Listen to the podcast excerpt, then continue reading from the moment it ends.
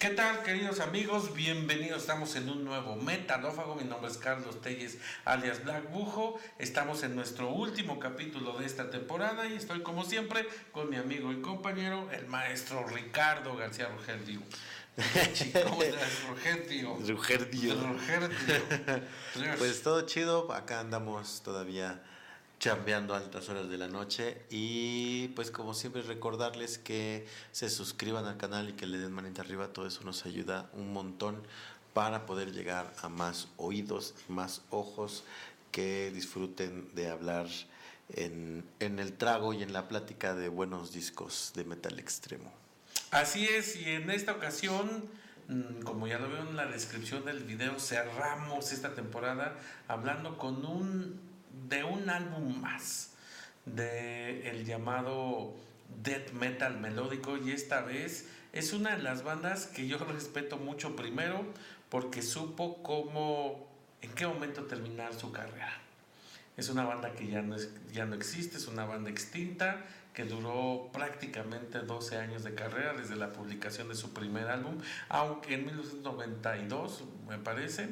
Eh, pero que se fundó más o menos por ahí del 88. Es una banda que a mí me parece específicamente que tiene muchos detalles de lo que sí podríamos llamar como, como death metal melódico y que les digo, aparte supo en qué momento terminar su carrera, terminarla bien con álbumes muy importantes y creo que este el Amok, que es su tercer larga duración y que regresamos a 1995, el mismo año del álbum Dead the Gates, que mm. también significa ya una carrera discográfica em, eh, encarrerada, valga la redundancia, para Sentencer eh, o Sentence, que es su tercer álbum y que eh, significa muchas características de lo que ha trascendido al final como eh, death metal melódico. Ellos no son de no son suecos, ellos son finlandeses o la banda era finlandesa. Yo creo que los integrantes todavía no se mueren, por eso decimos son. Pero eh, de todas las bandas que hemos tratado en esta temporada de este subgénero, me parece que es la única banda que sí empezó siendo una banda auténticamente de death metal. Y aquí me voy a tomar un poco más de tiempo para profundizar en esta idea y que Richie me ayude a desarrollarla a lo largo de este último capítulo de nuestra décima temporada. Les voy a poner un ejemplo de lo que ya hablamos muy específicamente de At the Gates, de Dark Tranquility, de In Flames. Y eh, notamos a través de eh, escuchar el álbum en cuestión y los álbumes que dieron origen a estas bandas, que parecía ser que ninguna viene como tal de, del death metal. Sentence sí, sobre todo en ese primer álbum que destaca mucho y es equiparable a lo siguiente. Eh, hace algún tiempo, y también yo supongo que están todos estos videos en el canal de Amusia, les hablé de bandas que y se fueron, se fueron alejando del, del death metal, empezaron a hacer cosas más elaboradas con muchas capas, tanto de armonía como de melodía, y que ya con el paso de su carrera discográfica terminaron yéndose a la estratosfera, pero originalmente eran bandas de death metal. Y me refiero, por ejemplo, a bandas como Paradise Lost. Cuando Paradise Lost empezó, no era una banda de death metal, ni gótica, ni, ni todo lo que después fueron, era una banda completamente de death metal. Al final, lo que hicieron, pues, se convirtió después en Doom Death Metal. Lo que hicieron fue empezando a experimentar sobre todo con cuestiones melódicas y armónicas que fueran eh, que, tuvieran eh, consecuencia con respecto al, a, eh, a, lo grave, a lo pesado de, de, lo que significa ser una banda de death metal. The Gathering, una banda que su primer álbum era completamente death metal, ya con ideas, con teclados y con cuestiones eh, bastante melódicas, pero que tenía esa guturalidad y esa eh, situación muy, muy grotesca del death metal. Otra banda y muy ejemplar es Amorphis. Y aquí quiero aterrizar un poco en Amorphis porque el primer álbum de eh, Sentence, mm, me parece que tiene eh, el Shadows of the Past, es ah. el, el, título que se me estaba olvidando. El Shadows of the Past me parece que es un death metal tipo al death metal que hacía Amorphis precisamente en el Karelianismus eran muy chavos, estaban experimentando con nueva música y creo que, este, que tiene una analogía y aquí es donde regresamos al punto de Sentence en el que ese Shadows of the Past es un álbum completamente de death metal y es bien curioso cómo eh, la banda va caminando hacia lo que sería la consolidación del sonido que finalmente nos presentan en este álbum Amok, que sirve también como referencia para que la banda construyera álbumes posteriores a partir de lo que lograron en esto después de que sus dos primeros álbumes son el primero es un death metal repito, muy a la Carlia Nitzmus de, de Amorphis, ese death metal europeo que era muy, muy, muy gutural, que tenía un, halo muy oscuro, que parecía, a diferencia del death metal norteamericano, parecía venir de otro origen y que lo hacía más ominoso, que lo hacía más, más gutural, que, que se, se notaba más oscuro, más sombrío y que empezó a dar origen a muchas bandas a lo largo de Europa. Después de que el thrash metal dominó y se apoderó de toda la escena de la música extrema durante todos los 80s, a finales de los 80s y ya entrados los 90s, todas estas bandas de death metal que nacieron en, eh, en toda Europa generaron una nueva corriente y se diferenciaba completamente de la misma corriente que terminó llamándose igual prácticamente en death metal en, la Unión Americana, sobre todo mucho de la escena de Florida, que tenían otro origen, que sonaban completamente diferentes. Los europeos eran más oscuros, más densos, más guturales, y ahí es donde nace Sentence. Y donde empiezan a trabajar esto que a la, eh, a la posteridad se eh, aprecia como una clara evolución y una búsqueda de intenciones más claras y más definidas. Eh, desarrollando las inquietudes naturales de los músicos. De tal forma que el segundo álbum de la banda es, está más pegado al, black metal.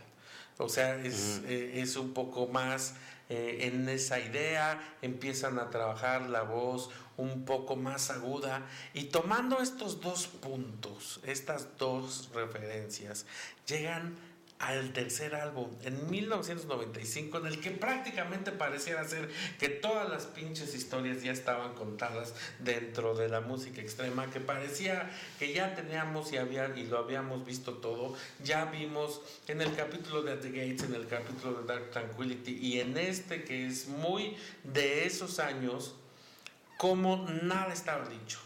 Y surge esta banda y empieza a ganar popularidad y produce este disco que hoy por hoy es uno de los principales álbumes y de los que más se referencian cuando hablamos de death metal melódico. ¿Qué es lo que hace Sentence en este Amok? Completamente refina todas las fórmulas que habían venido haciendo y se dedica a una sola cosa a lo largo del disco hacer riffs, que el mismo riff es el gancho y que contienen groove y que contienen armonías, pero este más que de armonías y de melodías es un álbum de riffs muy gruberos, eh, de ritmos muy a medio tiempo, de repente muy galopantes, que van este, desarrollándose de una forma continua, pero que, que, que construyen los temas de una forma quizás muy similar, pero que la misma eh, eh, imaginación que contienen cada una de las estructuras que hacen en los riffs eh, hacen que el disco sea exageradamente divertido y que podrías inclusive llegar a ignorar que este álbum viene completamente del death metal. ¿Por qué? Porque aquí hablando de que esta es una de las referencias principalmente de death metal melódico, a lo que menos suena es a death metal. Sí, definitivamente. Mm, a lo que menos suena es a death metal, a lo que menos se le parece es al death metal, y siendo que esta, a diferencia de las anteriores que hemos platicado, una banda que sí empezó entendiendo y ejecutando el death metal como se hacía en, este, en Europa en esos años a finales de los ochentas, muy cultural, muy ominoso, muy este, muy oscuro, y que poco a poco van caminando y van tomando diferentes cosas de tal forma que este álbum es increíble por cómo uno, cómo está clasificado como uno de los pilares del death metal melódico y cómo la construcción del mismo álbum te lleva a pensar en dos cosas principales. En un heavy metal muy tradicional, muy ochentero y en algo muy setentero, en, group, en, riffs muy groups, de, este, con mucha cadencia y que algo a diferencia de sus, de, sus congéneres y de sus eh, vecinos, como lo eran las bandas que hemos hablado de, este, eh, suecas, estos... Eh, este álbum se siente más desenfadado, no tiene ese nivel de técnica, pero tiene una imaginación y, una creatividad que se va desarrollando a lo, largo del álbum, que lo convierte en una pieza muy sui generis, que qué bueno que está enmarcada en un punto, porque si no, no sabrían dónde, ponerla. Y pudiera haberse perdido en la historia del tiempo, cabrón. Sí, a mí lo primero que yo noté es inmediatamente a mí lo que me llamó la atención en las primeras rolas y en los primeros segundos fue el sonido de la tarola. Porque la tarola tiene un sonido muy. Eh, como con mucho entorchado, pero también con mucho reverb. Entonces suena como este. que me recuerda mucho a bandas de progre. Mm. Bandas de progre mm. viejitas. Eh, bueno, no tan viejitas. Este, esta transición cuando las bandas de progre pasaron de sonar eh, a una cuestión muy orgánica y muy opaca en, la batería, eh, a, a, querer hacerlo como más actual en ese entonces, más electrónico, con este, con, este excitación más de agudos y con unas reverb muy grandes. Fue lo, primeramente, fue lo primero a lo que me, me, me llevó pero no por el sonido del progre en sí, sino por la forma en cómo estaba ejecutado, que también me, me pasa con este ¿Cómo se llama esta banda del 14? Voivod. Voivod. Eh, en, el, creo que el Nothing Face tiene este sonido al que me refiero. ¿Sabes? Como este sonido profundo. ellos sí vienen de ahí, ¿no? Ajá, y, como este muy, muy, muy arenoso. Eso fue lo primero que me llamó la atención. Y de repente hay por ahí unos riffs que también, unos acordes o, o riffs que cuando descansan, que son pues no disonantes, pero tienen ahí un toque especial, ¿sabes? Eh, sí tienen más, sí tienen como esta dimensión de muy melódica y muy, muy, muy grubosa durante todos los riffs y, todas las eh, puentes, pero ese sonido de, esta tarola y como esta que, tú dices como un sonido más desenfadado, que yo lo entiendo también como un sonido más eh, orgánico, primitivo, son lo que hace que no lo puedas colocar en algún lugar en específico, ¿sabes? Porque si te suena, eh, tiene sus partes muy melódicas, sus partes muy groups, pero también tiene, por allí tiene unos tintes disonantes y, el sonido de la tarola hace que te manden a otro, como a otra época, por decirlo así, o incluso a otro género, pero bien combinado con, con lo que se está proyectando, porque no deja de, ser gordo, no deja de ser este, eh, eh, este sonido como más pausado, que, que hablábamos de, que hay muchos riffs o, ritmos de batería que tienen como más, más espacio entre las notas, y lo hace como un disco muy, muy como duro, pero gruboso y a la vez con este tinte que yo pues no sé si retro sea la palabra, pero que tiene esa tendencia que en su momento muchas bandas quisieron ir, ¿sabes? Incluso Judas Priest, este sonido como más, como más, más monumental. pero a la vez muy orgánico. Entonces es, es por eso el, el disco termina sonando, eh, como dices, que no lo puedes llevar a un género en específico, porque tiene como todas estas texturas y todas estas eh, eh, tintes que lo hacen un disco único en el momento en el que salió y como salió, ¿no?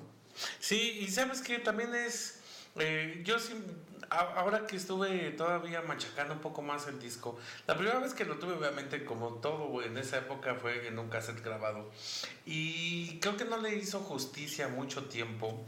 Eh, de tal forma que era eh, fue una de esas situaciones en las que sabes que hay algo y lo vuelves a poner y quizás la mala calidad de la grabación de, que yo tenía eh, no me daba la oportunidad de apreciar en ese momento todo lo que la banda estaba proponiendo.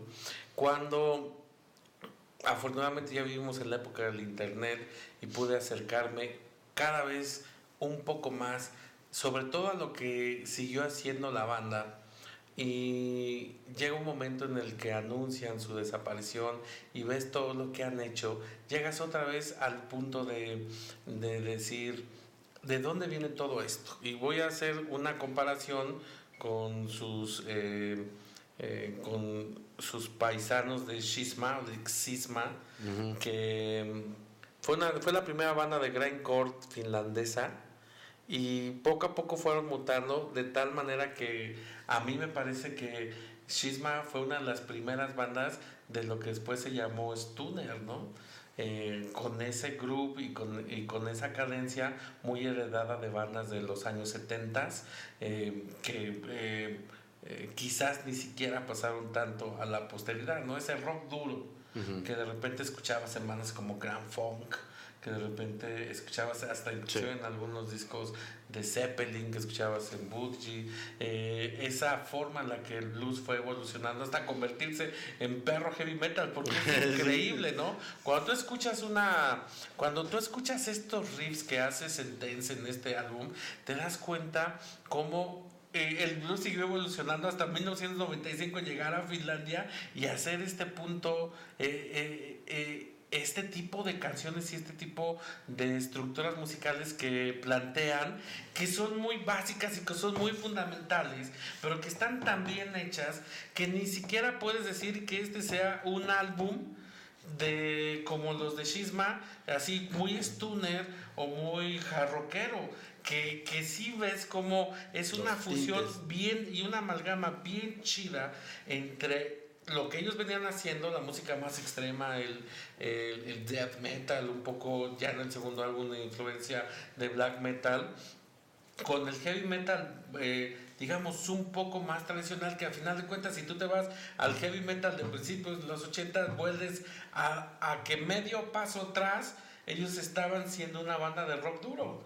Y un ejemplo muy claro es, por ejemplo, este, eh, esta banda que se llama Witchfinder o Witchfind, que en su primer, eh, en su primer álbum, eh, que es uno de los, este, este, álbum que se volvió ahorita el título, pero la banda Witchfind, eh, el primer disco, es, es un disco completamente de hard rock, pero que es parte del movimiento del New Wave of British Heavy Metal, ¿no?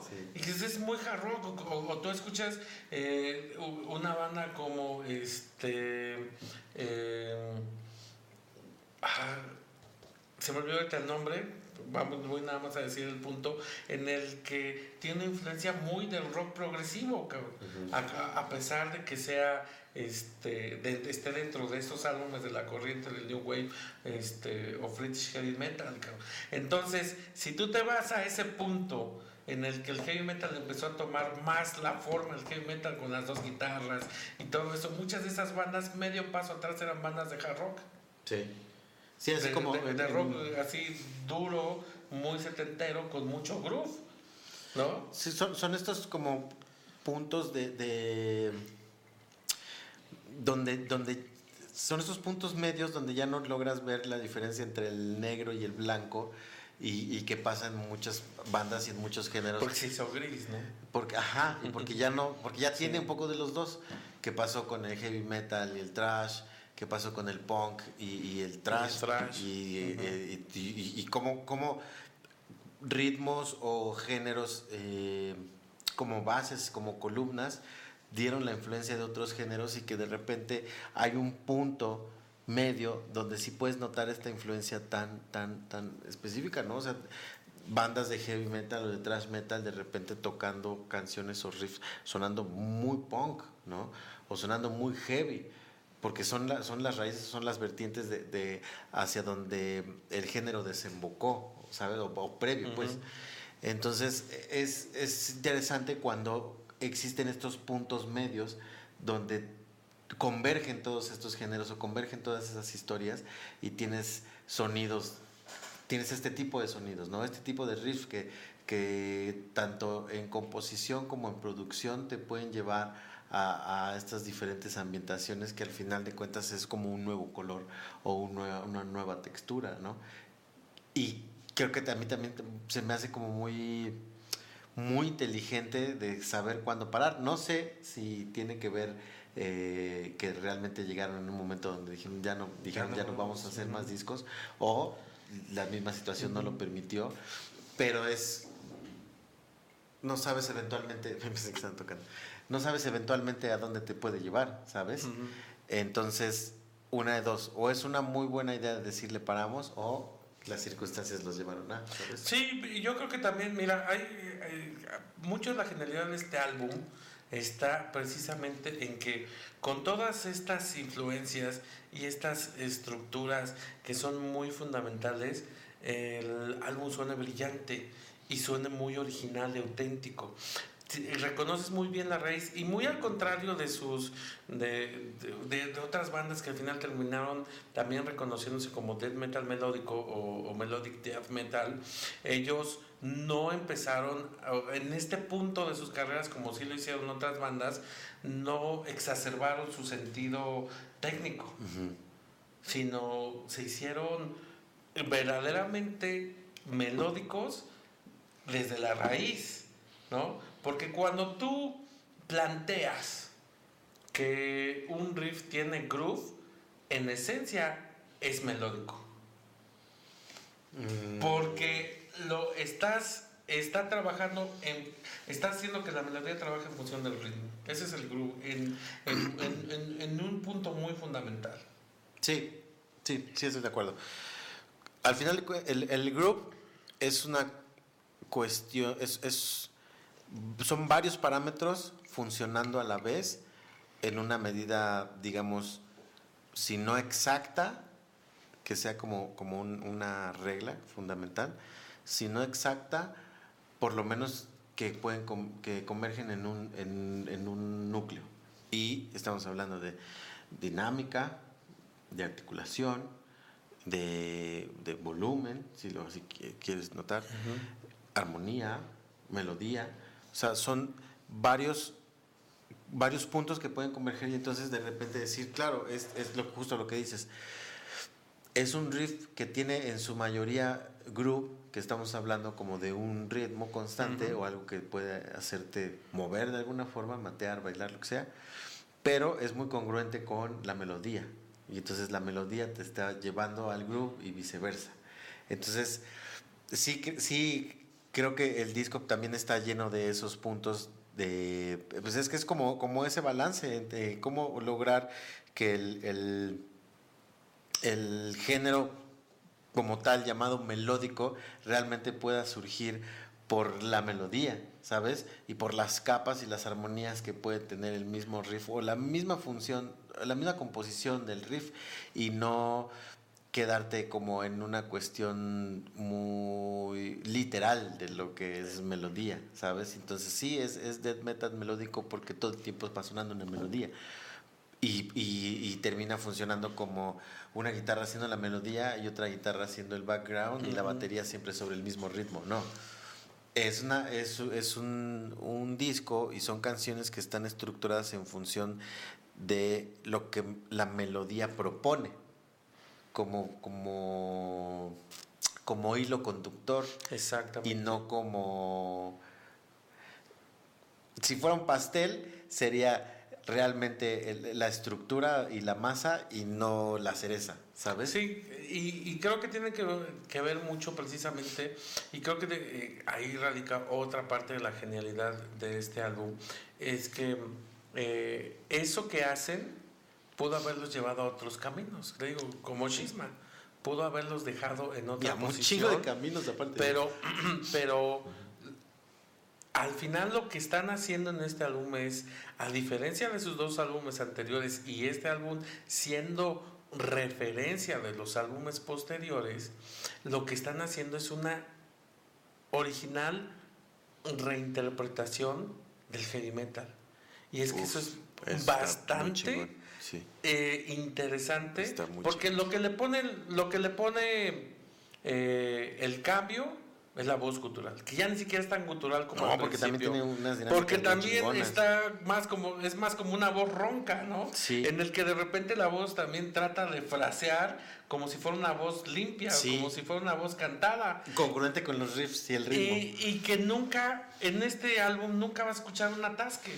Cuando hablamos del Inflames, No, cuando no, hablamos para del Lack Tranquility o, o del The Gates, que digamos, sus- de estos álbumes que tratamos en esta temporada, que son referentes entre sí, eh, que, que es el, el más brutal y el, y- el más veloz de todos, eh, es, este, a diferencia, gana un reconocimiento a través de ofrecerle lo que al metalero le encanta, el gancho y ni siquiera la estructura musical de la repetición del verso o, o- Ajá. o la incisión del coro, sino el, el gancho en el riff, en el que el riff se te hace memorable, en el que cada canción se presenta instrumentalmente y eso es lo que te atrapa. Y que no La- haya abuso. la pres- que, y que nunca saturan y que nunca eh, exageran y que nunca se exa- eh, exacerban ese sentido de las armonías hechas a través de las dos guitarras y que es tan básico y fundamental que de verdad debería tener mucha mayor notoriedad dentro de todo este mundo de la música extrema porque eh, la forma en la que lo arman es muy parecida a como posteriormente también las bandas, y lo dijimos en el capítulo de Inflames, empe- las bandas de metalcore eh, norteamericanas, sobre todo algunas europeas, empezaron a, a armar sus canciones en función de un riff.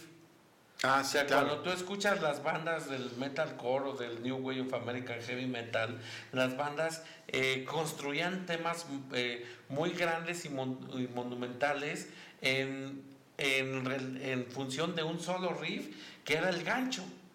Y que eso, Y que eso- hasta la fecha, o sea, tú Ajá. estuvimos escuchando Slipknot y a, y, a, y a Lamb of God y trabajan mucho a través de eso. Eso, y es, y es bien interesante como esa forma de, de trabajar y de componer, porque esa también es una forma, digamos, vieja, que se presenta desde la música académica y es lo que bien se conoce como tema. Todo lo que nosotros estamos hablando de, de groove, gancho, etcétera, se conoce en música académica como tema, es el tema principal. Entonces, hay muchos compositores académicos que, que llevan eh, o son movimientos o son bloques dentro de la misma canción que es el tema y variaciones del tema. Hay canciones que, que, bueno, obras, eh, se les llama más, pues. Hay obras eh, académicas que es un tema y sus 30 variaciones. ¿no? Y, y el último, la última variación no tiene absolutamente que ver nada con la primera porque ya, ya es una, eh, hay, hay un, un exceso de, de variaciones rítmicas, melódicas, armónicas, donde ya no tiene absolutamente nada que ver. Y eso precisamente es, un- es una, digamos, una técnica compositiva, etc.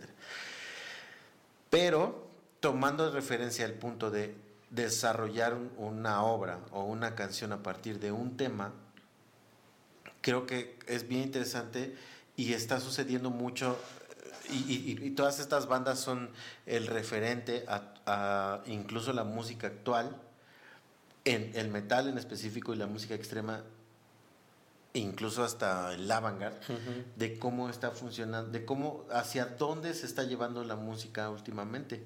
No sé si tú lo has notado, pero últimamente hay más bandas con más seguidores o con más fama, por decirlo así, como, como esta banda, ay, ¿cómo se llama? Los de pop, ultra pop.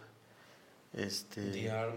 The Arm, que son, son, son bandas que pueden sonar muy extremas, pero ya tienen un nivel de, de fandom y, y- y de alcance mucho más amplio o más grande que no te hubieras Que esperado en otra época. Claro, sí. Entonces, pero ¿qué es lo que está pasando?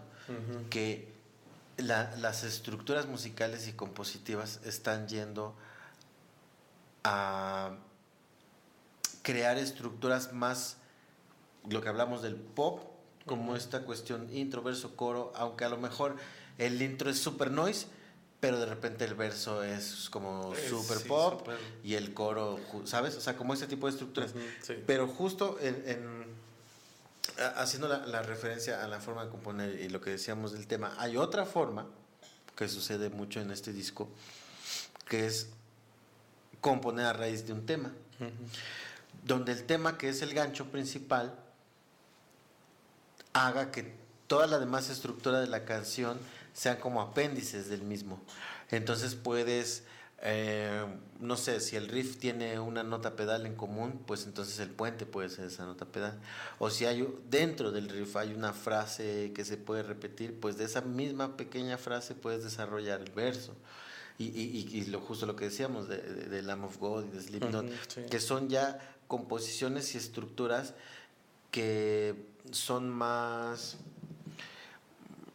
pues no maduras, sino más estéticas en, en la función de para qué estás creando esa canción. ¿Sabes? Vamos a hacer esta canción solamente para crear un slam brutal. Ah, bueno, pues entonces Sí, no sí. necesitamos cosas tampoco muy complicadas. Nos vamos a el mero primitivo del groove, del Y, ritmo. y que es, eh, esa idea que se ocupa mucho y que a veces a mucha gente le da mucho coraje cuando es manifestada, es, pues es el mismo principio que la música bailable. Es exactamente el mismo Claro, principio. no te O sea, vayas, cuando tú escuchas eh, un cumbión, el cumbión está, eh, está creado en función de que la gente eh, se engancha al ritmo. Sí, Es siempre decir, es el ritmo. si tienes una rola de Lamb of God que está hecha para slamear, es el mismo sentido musical que tienes una rola de Los Ángeles Azules que está hecha para bailar. Tienes o que una rola de Slayer que está hecha para no dejar de moshear, ¿no? y, y- y que, y que muchas de esas ideas están relacionadas a que lo que te atrapa es el ritmo. Siempre. ¿sí? Ha- Hay veces que eh, puedes no saberte la letra, pero, pero como la letra también está puesta, es la, la letra también es percusiva, Ajá. la estás tarareando y no te estás dando cuenta que estás, eh, lo que estás haciendo es El ritmo. repetir el ritmo. Sí. Sí. Que, que eso, eso, justo eso es lo que eh, funciona muy chingón cuando tú grabas un disco o lo produces.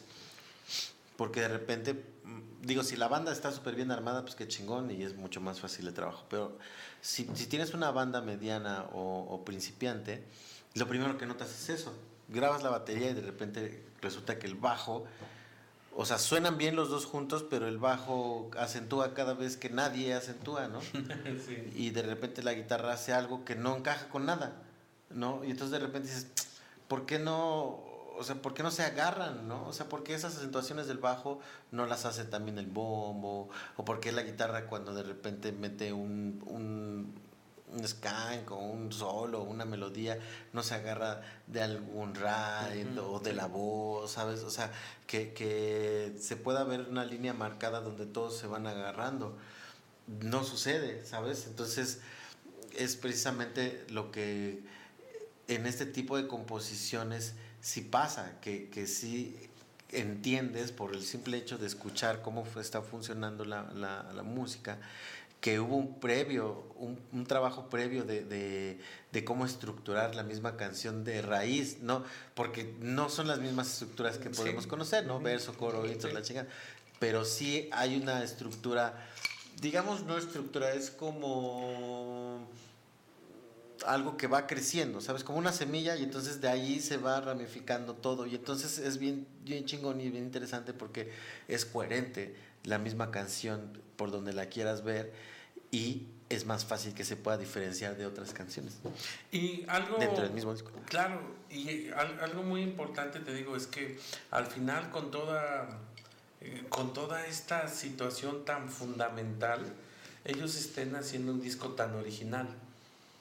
O sea, eso es bien complicado y aquí entra otro ejemplo, ¿no? Es, es un, un tipo ACDC, o sea, ACDC, tú escuchas el primer álbum, el High Voltage, y, y está hecho en el fundamento puro y, y, suena completamente original, auténtico.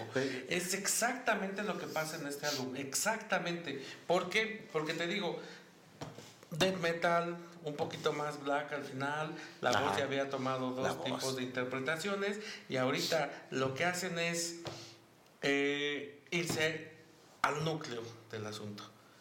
Y y hacer canciones muy groveras que van a medio tiempo, que de repente van muy galopantes, en el que ese mismo groove y ese ataque de las guitarras no, este, eh, no lo hacen cíclico y por eso el álbum termina siendo un álbum más cercano al heavy metal que al hard rock o, o algo más groove, ¿no? que es una palabra que ha estado dando vueltas alrededor de este álbum porque porque de verdad hay unas transiciones y una parte en cada canción el que dices, güey, está ponchadísimo y están eh, esos güeyes, o sea, solo le falta meter un cencerrito, ¿no?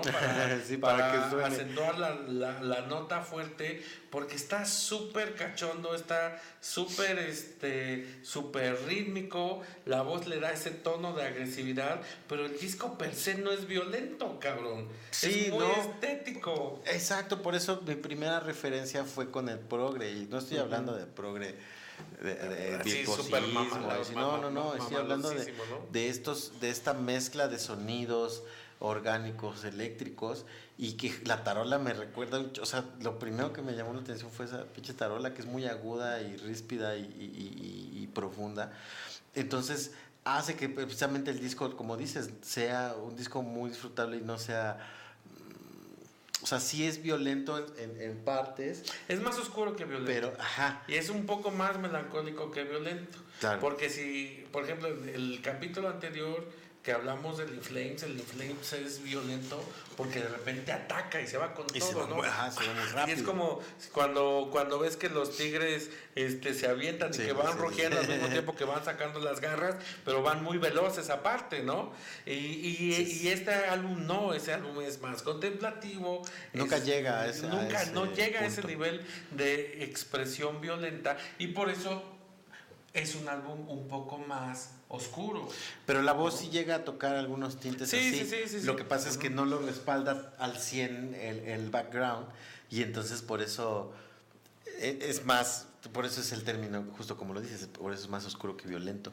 Porque sí existen elementos violentos, pero como no son congruentes intencionalmente con, con, con otros elementos, tienes más profundidad. Sí, y aparte, fíjate que este es el álbum más death metal de todos los que hemos hablado de ese punto, porque hay muchas transiciones en la que es eh, el, principio básico del death metal, ¿no?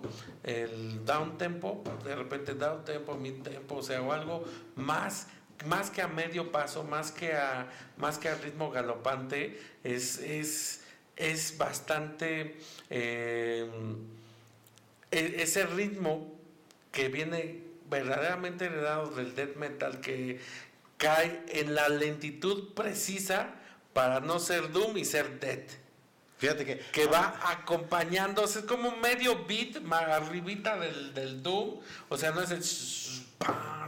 Y, pero, pero va a un tiempo específico en el que la canción se sigue moviendo te da un, esa sensación de movimiento y no de retraso y, el riff va atacando, que es, por ejemplo, ese tipo de, de, de movimientos para mí, este, te digo, de los álbumes que hemos hablado nosotros solos esta temporada, es el más death metal, porque eso está muy hecho a, como al death metal eh, europeo, ¿no? Está, es muy unleash, por ejemplo, ese ah, tipo de movimientos es muy unleash, ¿no? ¿Sabes a mí qué me pasa? Y, creo que es justo el punto que estabas hablando de, de del groove, etcétera. A mí me pasa mucho en las canciones o en riffs, y me pasa en este disco, que de repente tú escuchas un, un riff o una frase y, y, y, por el mismo groove del riff ya, ya te imaginas el ritmo de la batería. Ajá. Pero de repente entran y te lo cambian. O sea, es como de repente escuchas un riff que va como un riff que va como y ya te estás imaginando que la batería puede y no, de repente es como es justo ese down tempo que dices y eso pasa mucho en el disco que te, te, dan la vuelta, ¿no? O sea, que sí puede ser un riff como eh, en, en un groove que, que, el mismo riff te está llevando hacia eso o hacia ese ritmo y te lo cambia y de repente te lo es un down tempo o una eh, tiene nombre eso este eh, duplicación la, la, el contrario de duplicación este no sé.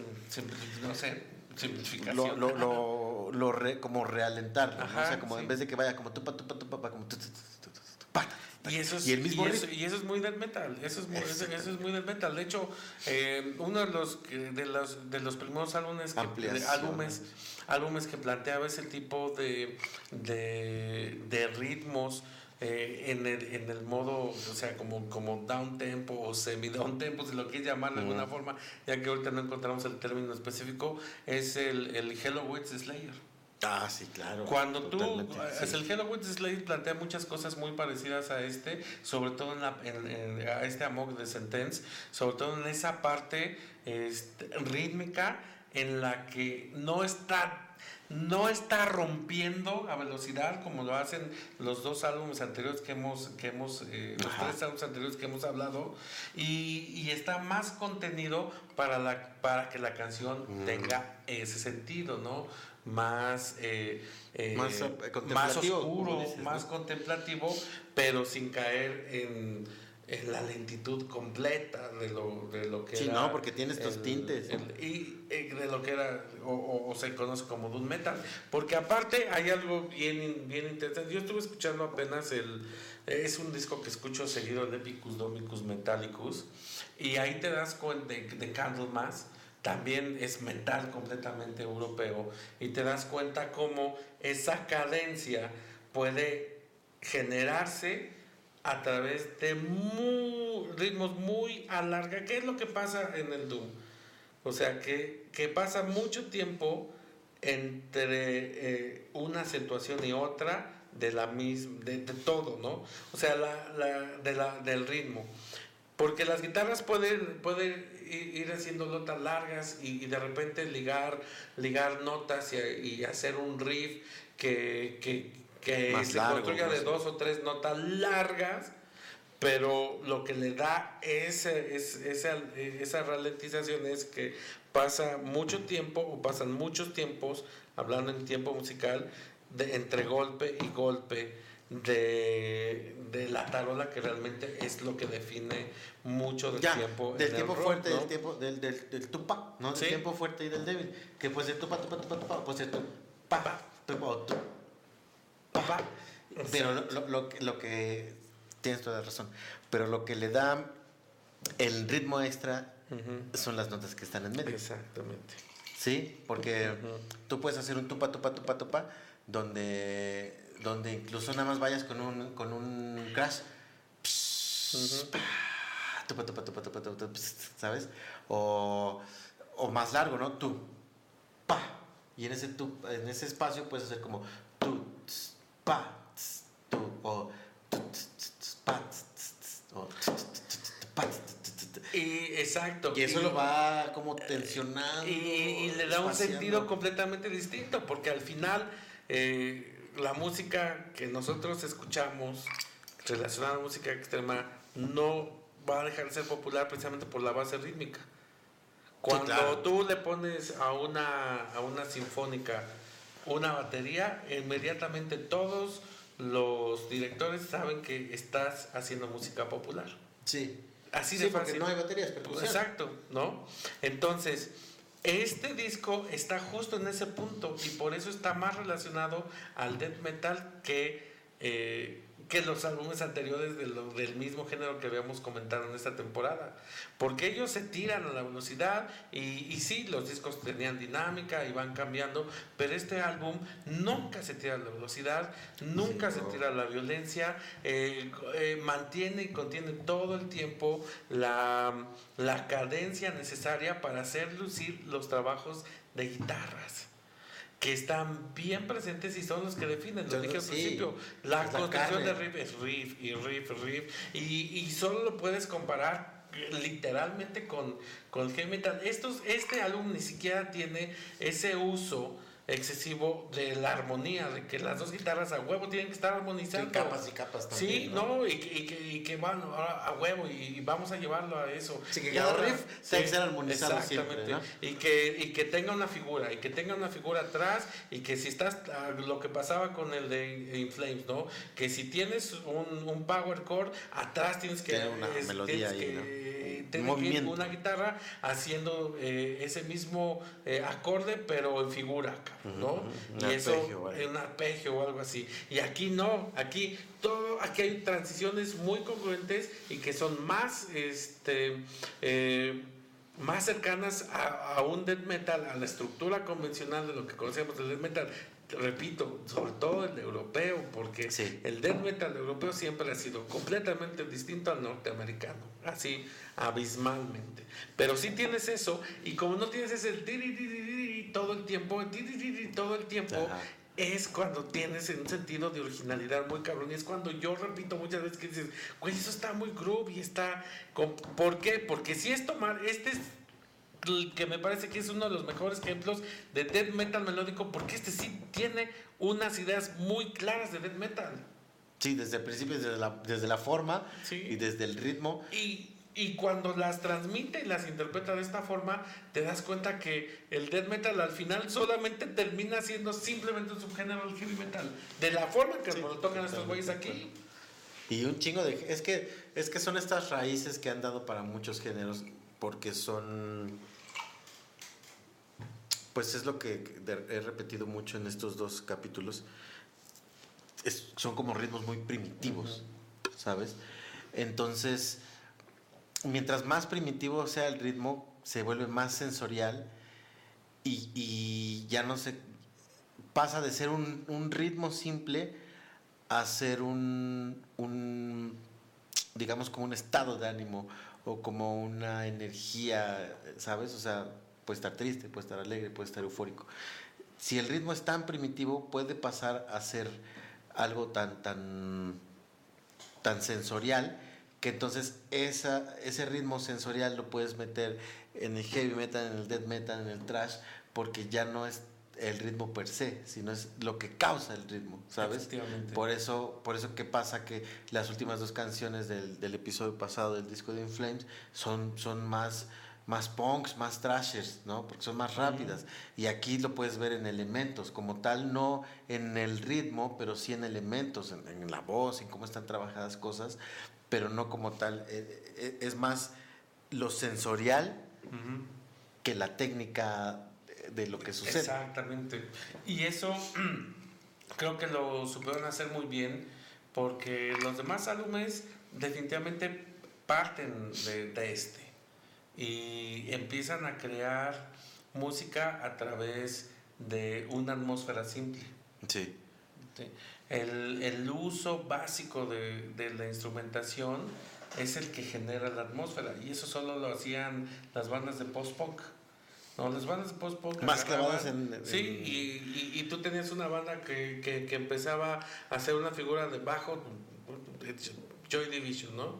Y de repente las guitarras nada más hacían este, uno- unos arpegios Un simples. acompañamiento. ¿no? Y sí, acompañando realmente el ritmo, cabrón, ¿no? al ritmo, el todo al ritmo. Sí. Todo y, ritmo. y- y la voz entraba de una forma melancólica y esos güeyes creaban atmósferas de una forma bien minimalista y bien concreta. Cuando esa idea la transfieres al death metal, haces este tipo de álbumes, porque el álbum es muy denso, a pesar de que, por ejemplo, empieza un poco más veloz, porque la, la, primera el primer, la primera rola se llama The Wayne Isn't Over, ¿no? La guerra no ha terminado. Y entonces te presentan, y aquí me lleva a pensar en otra banda puramente de, de death metal muy europea que es Thrower. Entonces empiezan con una con un sonido de que se están rompiendo la madre en una guerra y tú te esperas que ataquen así tipo Thrower y sí, pero no. ¿Por qué? Porque el riff es es muy, muy heavy metal, güey, muy muy heavy metal, pero con esa idea, o sea, cuando tú subes el heavy metal a un a, una base rítmica completamente de death metal, es lo que generas aquí. Eso es, eso es, y, esto al final, repito, se convierte en cómo te das cuenta de que el heavy metal puede tener tantas interpretaciones. El heavy metal convencional, el inglés, el de la New Wave of Heavy Metal tiene, puede tener tantas interpretaciones que se convierte en un álbum muy original como este, porque funciona solo y funciona en su contexto con todo lo que hemos hablado, dices, güey, no puedes definirlo de otra forma más que lo que es un dead, melodic death metal. Sí es comparable con The Gates, con The Flames, con Dark Tranquility, pero de la misma manera trabajan esa estructura completamente diferente y muy original. Entonces, cuando haces algo muy apegado al fundamento, pero con una interpretación muy propia, es cuando puedes alcanzar la originalidad. Y este álbum es en el contexto. Y cuando tú lo escuchas ahorita, nada aburrido, muy, muy bien organizado, con muchas cosas muy interesantes eh, y, y con una presencia oscura, brutal y muy concreta. Para mí es eh, no, no creo porque la verdad es que Sentence trabajó muy bien sus otros álbumes. No me parece que sea el mejor y la única referencia que puedas tener de esta banda, pero sí me parece que es su punto de partida porque eh, la forma en la que suenan los dos anteriores eh, difiere mucho de lo que construyó después, que creo que se construye a partir de esto. Y voy, vuelvo a repetir y para terminar mi punto acerca de, de este álbum, es siempre que una banda decide retirarse y se retira arriba y se retira a tiempo, es una muy buena decisión para no hacer 10.000 discos de lo mismo. Y, creo que ese tipo de decisiones son cosas que hablan mucho del artista y que, y puede generar más respeto. En decir, no me había dado cuenta que todos estos años estuve escuchando realmente a alguien preocupado por su trabajo, y no alguien que solo me estaba vendiendo discos, ¿sabes? Y entonces, si puedo hacer una recapitulación de lo que conozco de este grupo, me voy a dar cuenta que cada... Y entonces es como una resignificación al trabajo. Me voy a dar cuenta que cada disco tiene, que es justo, siempre voy a repetir a Bill Neyman de Dillinger Escape Plan, decir, prefiero que sea en vida ver mi obra completa, ¿no? Entonces, el que terminen estas bandas es, es una eh, reconciliación, resignificación o, o, dar una vuelta atrás para ver el, todo el trabajo que se ha hecho y entonces decir, entender que ya no van a existir más discos y entonces cada disco hasta como que adquiere un carácter más profundo, ¿sabes? Eh, y nada, pues yo también les recomiendo que puedan escuchar este disco.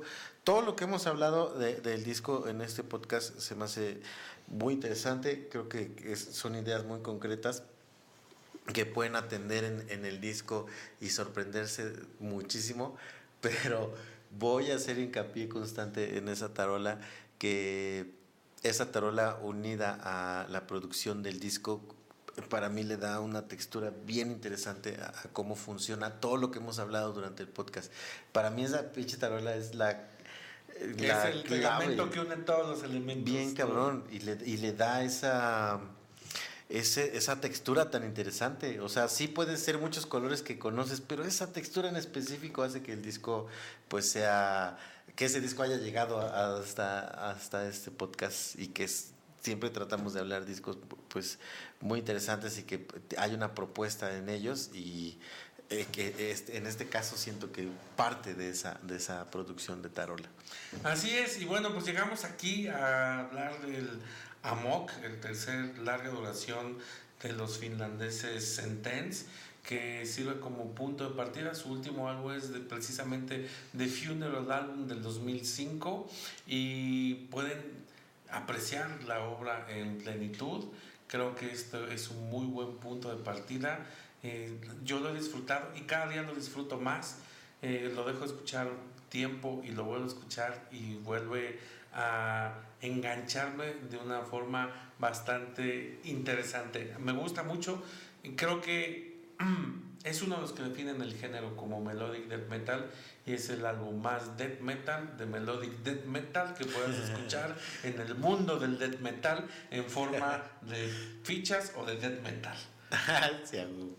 y pues nada, amigos, ya saben, denle una vuelta a todos estos discos. Escríbanos qué, qué, qué les ha parecido por todas las plataformas, por YouTube, por Instagram, por Facebook, qué les van pareciendo los episodios y qué les van pareciendo las propuestas que les hacemos.